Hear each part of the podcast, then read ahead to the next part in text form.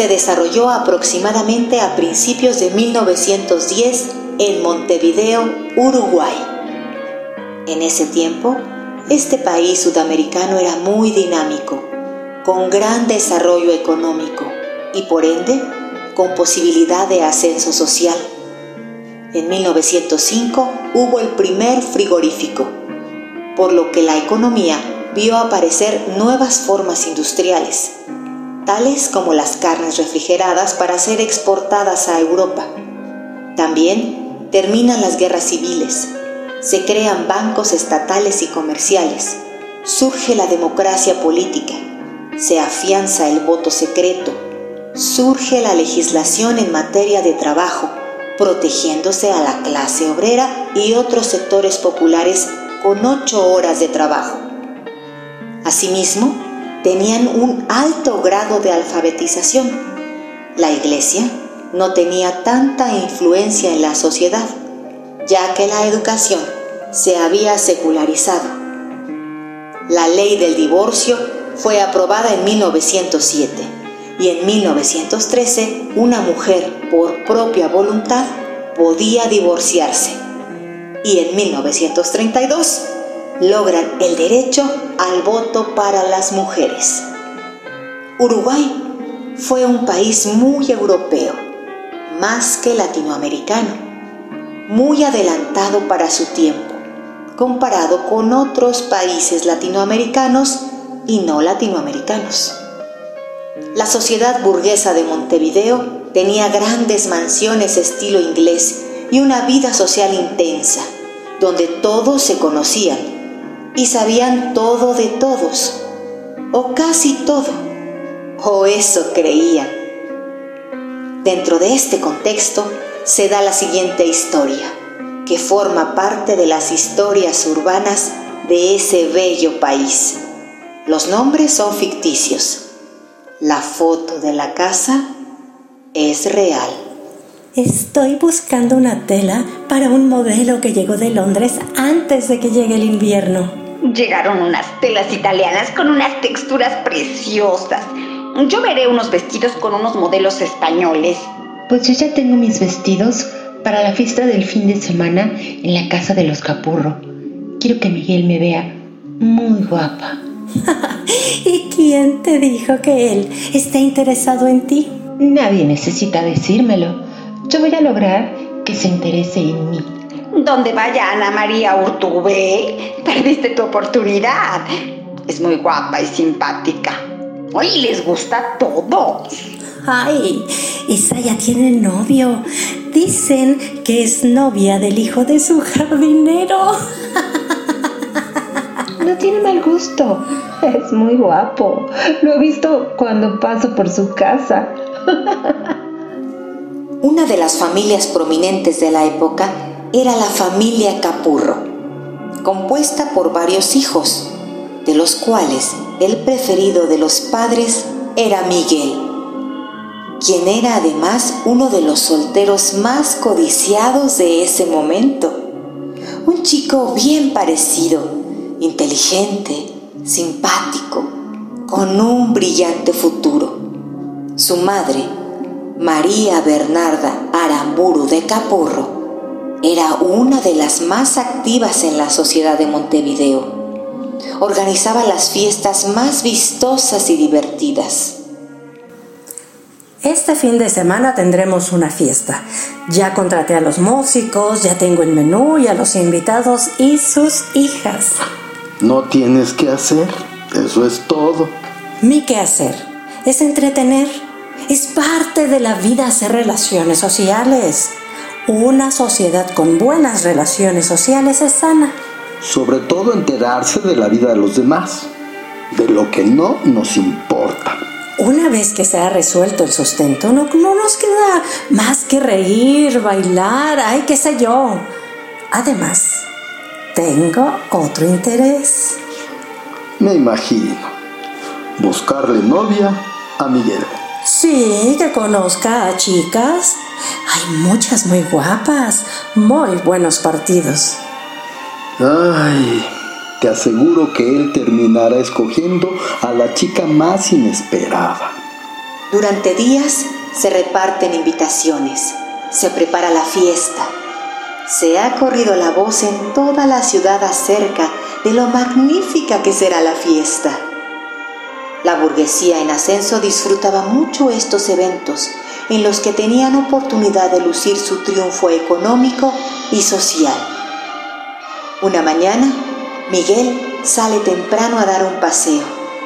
Es un día particularmente bello, el cielo muy azul, hacía calor, era diciembre, por lo que decide ir al parque. Observa a un grupo de chicas que ríen y corren una detrás de la otra. Miguel inmediatamente se fijó en una, la que era la más juguetona, la que más reía. Tenía un pelo ondulado castaño claro, sus ojos eran celestes parecidos al del cielo. Miguel no podía dejar de verla. Ella era Ana María. Ese día no sucedió nada, solo la vio. Ana María, ¿viste quién estaba en el parque? Había mucha gente. No me fijé en nadie en especial. Pero qué tonta. Ahí estaba Miguel Capurro. ¿Y? ¿Y? ¿Cómo que y? Es guapísimo y te estaba viendo. Pues ve y dile que te gusta. No me haría caso. Además, a la que veía era a ti. Regresemos mañana al parque. Si está, yo misma te lo presento. Estás loca. Así, al día siguiente, las chicas regresan al parque. Caminan, juguetean y de pronto ahí está Miguel, quien va directo a ellas. Dalia le da un codazo a Ana María y esta ríe. Buenos días. Hola, ¿cómo te llamas? Miguel Capurro. Miguel Capurro, el que tiene fama de guapo y es muy buen partido, según las chicas. Primera noticia que tengo. Yo me llamo Dalia Morandi y ella Ana María Urtubey. Mucho gusto. Ayer te vimos por aquí. Yo no te vi, ella te vio. Vi que se divertían mucho. Yo siempre me divierto mucho. La vida es para gozarse. Totalmente de acuerdo, Ana María. ¿Vienes diario al parque? Casi diario. Diario entonces. Bueno, pues por aquí te veremos. Ahora ya nos vamos. Voy a mi clase de pintura y a la biblioteca. Entonces, hasta mañana. Miguel observa cómo se alejan y comienza a fraguar en su mente cómo invitarla a salir sin la amiga. Así que averigua el domicilio de Ana María y se presenta en su casa. Buenos días. Busco a la señorita Ana María, ¿De parte de quién? de Miguel Capurro, para servirle. ¿Gusta pasar? Sí, gracias. Es usted muy amable. Miguel atraviesa un patio con una fuente en medio y es conducido a una sala.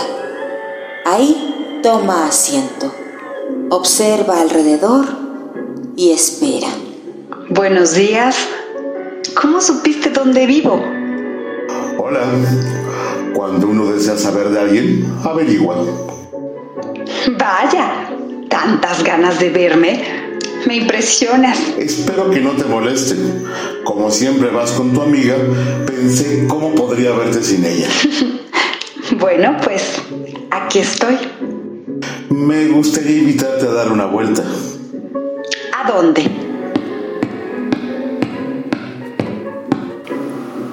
Buenos días, Buenos días, señor Urtubey. Mi nombre es Miguel Capurro. Miguel Capurro, hijo de José María Capurro. Sí, el mismo. Saludos a su padre y díganos a qué debemos su visita. Quisiera visitar a su hija, si no hay inconveniente. Por mí no lo hay. ¿Y tú qué dices, hija? Por mí tampoco. Fue así como inició la relación entre Ana María y Miguel. Transcurrieron seis meses en los que paseaban y hablaban de distintos temas. La vida de ambos no era complicada. El único punto era que Ana María era muy independiente. Le gustaba salir con sus amigas, ir a una biblioteca, a la playa y correr.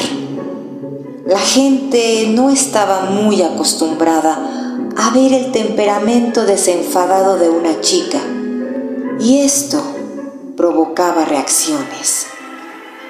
Me he enterado por ahí que tu hijo Miguel está cortejando a Ana María Urtubey. ¿Qué dices? ¿De dónde sacaste esto?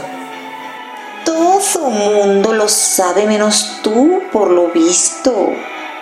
Y además esa chica, que sí, es muy bonita, pero tiene cierta fama. ¿Fama? ¿De qué? Ay, pues, de que es demasiado independiente. Va y viene. Y se ríe mucho y corre. Como que está medio loquita. La gente dice muchas tonterías. Mira, voy a preguntarle a Miguel. Y en todo caso, que nos la presente y ya me haré yo mi propia opinión.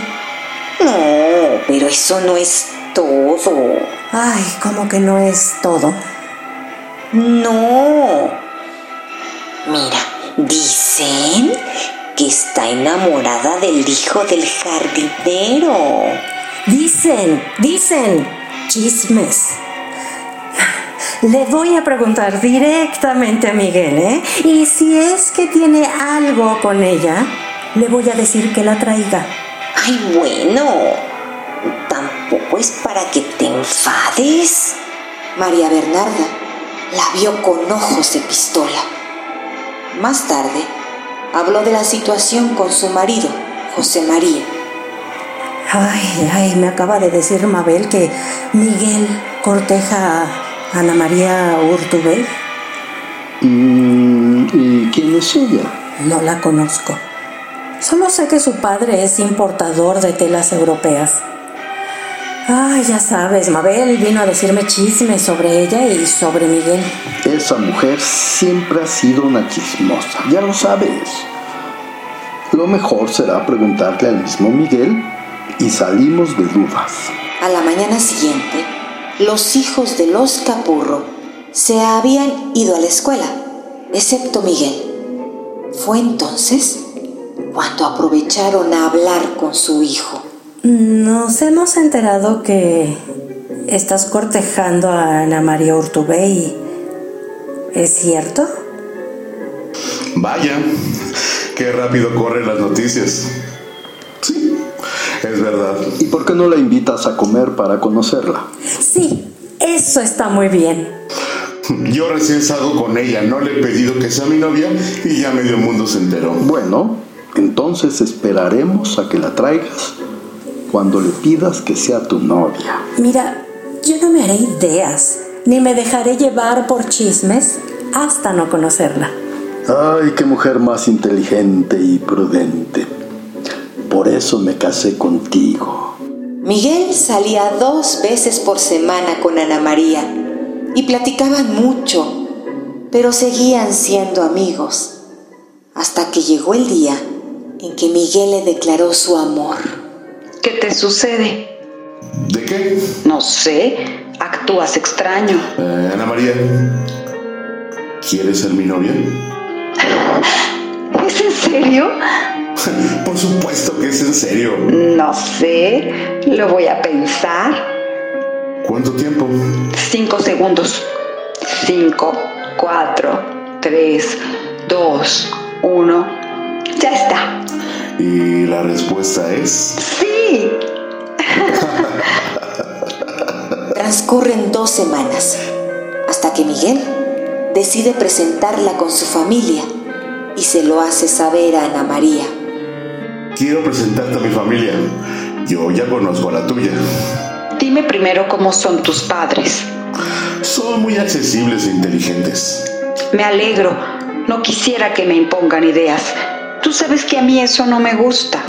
Lo sé perfectamente. Por eso es que la gente piensa que soy libertina. Porque no permito que se metan en lo que no les importa y porque soy como soy y porque creo que las mujeres tenemos derecho al voto y porque... Ya, ya sé todo.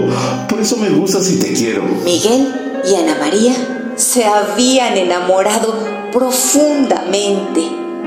Todo iba viento en popa. Y llega el día en que Miguel la lleva a su casa. Mamá, papá, les presento a Ana María, mi novia. Ana María se veía radiante con un vestido azul que se refleja en sus bellos ojos. Bienvenida. Nos da mucho gusto conocerte. Hemos oído hablar mucho de ti. Mucho gusto. Gracias por su hospitalidad. Espero que lo que hayan oído de mí sean cosas buenas. Ay, no te preocupes, que aunque no lo fueran, nosotros no nos dejamos llevar por habladurías. Te dije que eran muy inteligentes. Sí, lo son, y me alegra mucho comprobarlo.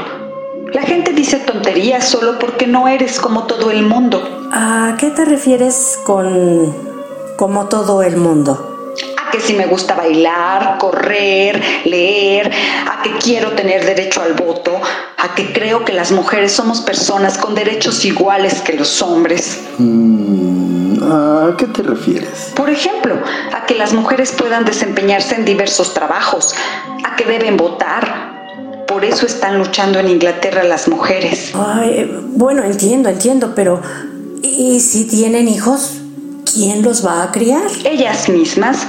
Por eso la sociedad debe estar bien organizada. ¿Y de dónde has sacado esas ideas tan modernas? Me gusta leer.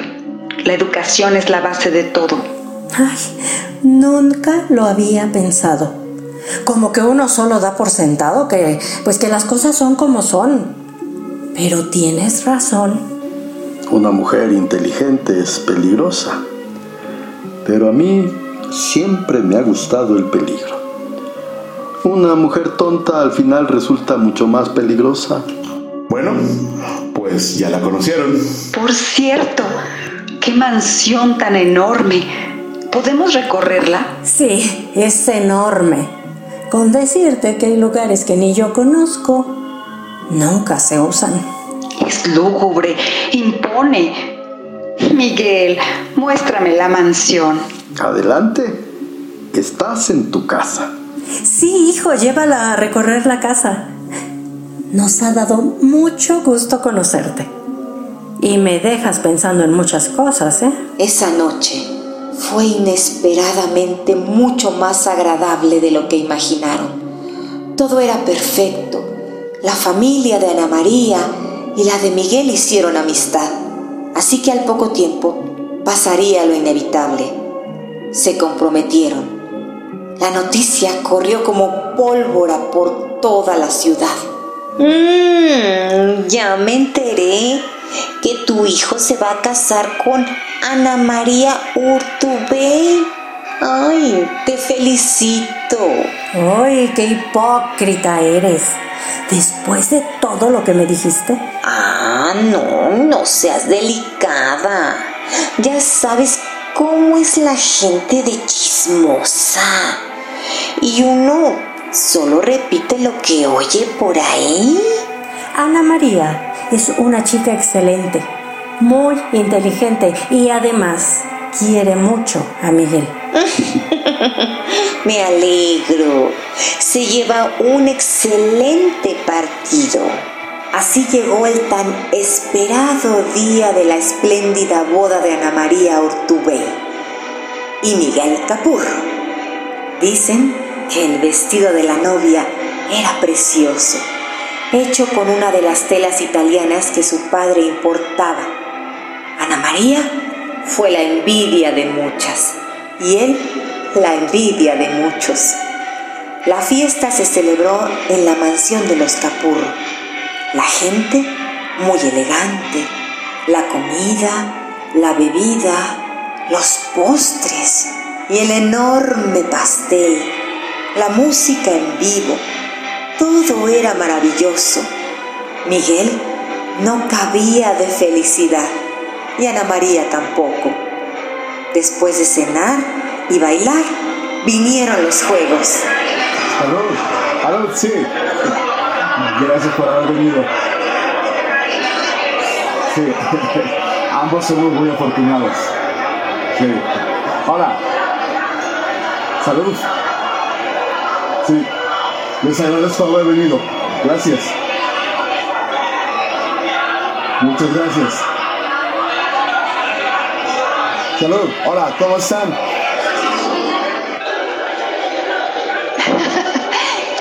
Tengamos toda una vida juntos, mi amor.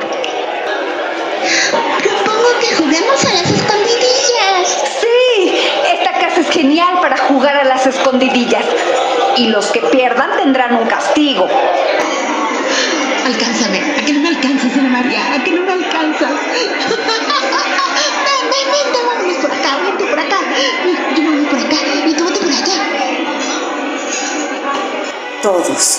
Chicos y chicas, comenzaron a correr para buscar su escondite. Todo era bullicio y alegría, entre música y gritos. Ana María y Miguel estaban divertidísimos. Pasaron unos minutos. ¡Encontrada! Escogiste un lugar muy obvio.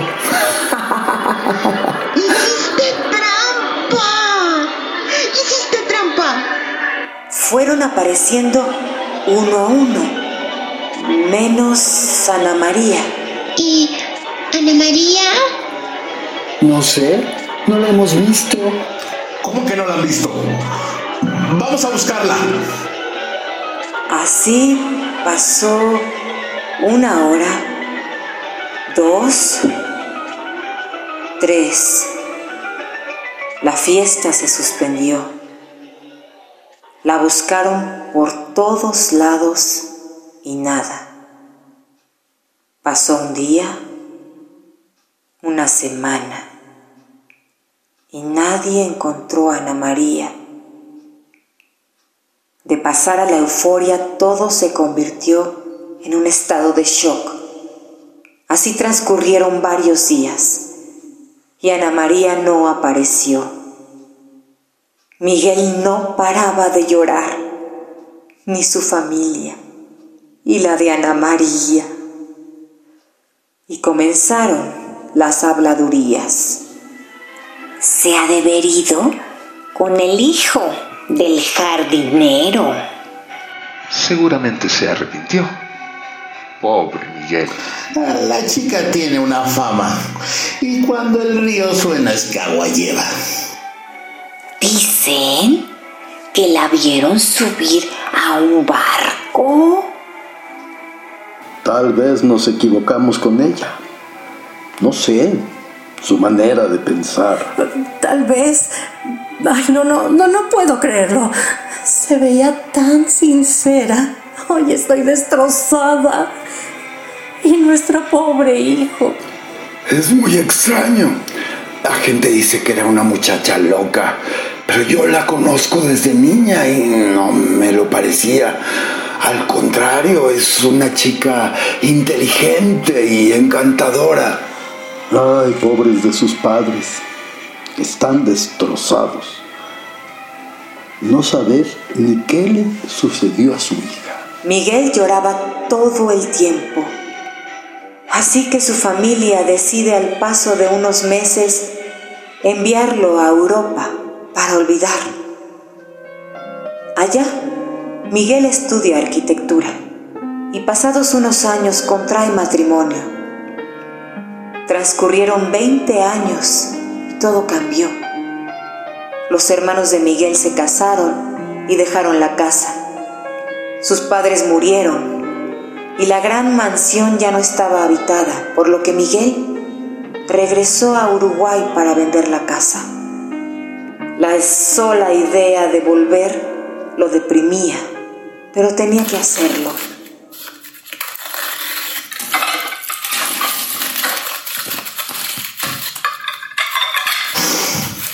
¿Qué es lo que falta? Falta el ático de esta ala de la casa. Ya subieron para bajar lo restante. Creo que hay un baúl grande que está costando trabajo abrir. De pronto... Los hombres encuentran a un trabajador con una cara de horror frente al enorme baúl. Miguel se acerca y ve horrorizado un esqueleto vestido de novia. Las manos estaban en posición de haber querido empujar la tapa del baúl. Ana María, Ana María, es mi culpa. Nunca se nos ocurrió buscarla aquí. Todos estos años, todos pensando mal de ti, todos especulando, difamándote. Y yo preguntándome por qué me habías abandonado. Estabas aquí. Mis padres murieron sin saber la verdad. Y los tuyos también. Perdóname. Perdóname. Miguel vivió hasta el final de su vida sintiéndose culpable por el trágico final de su novia.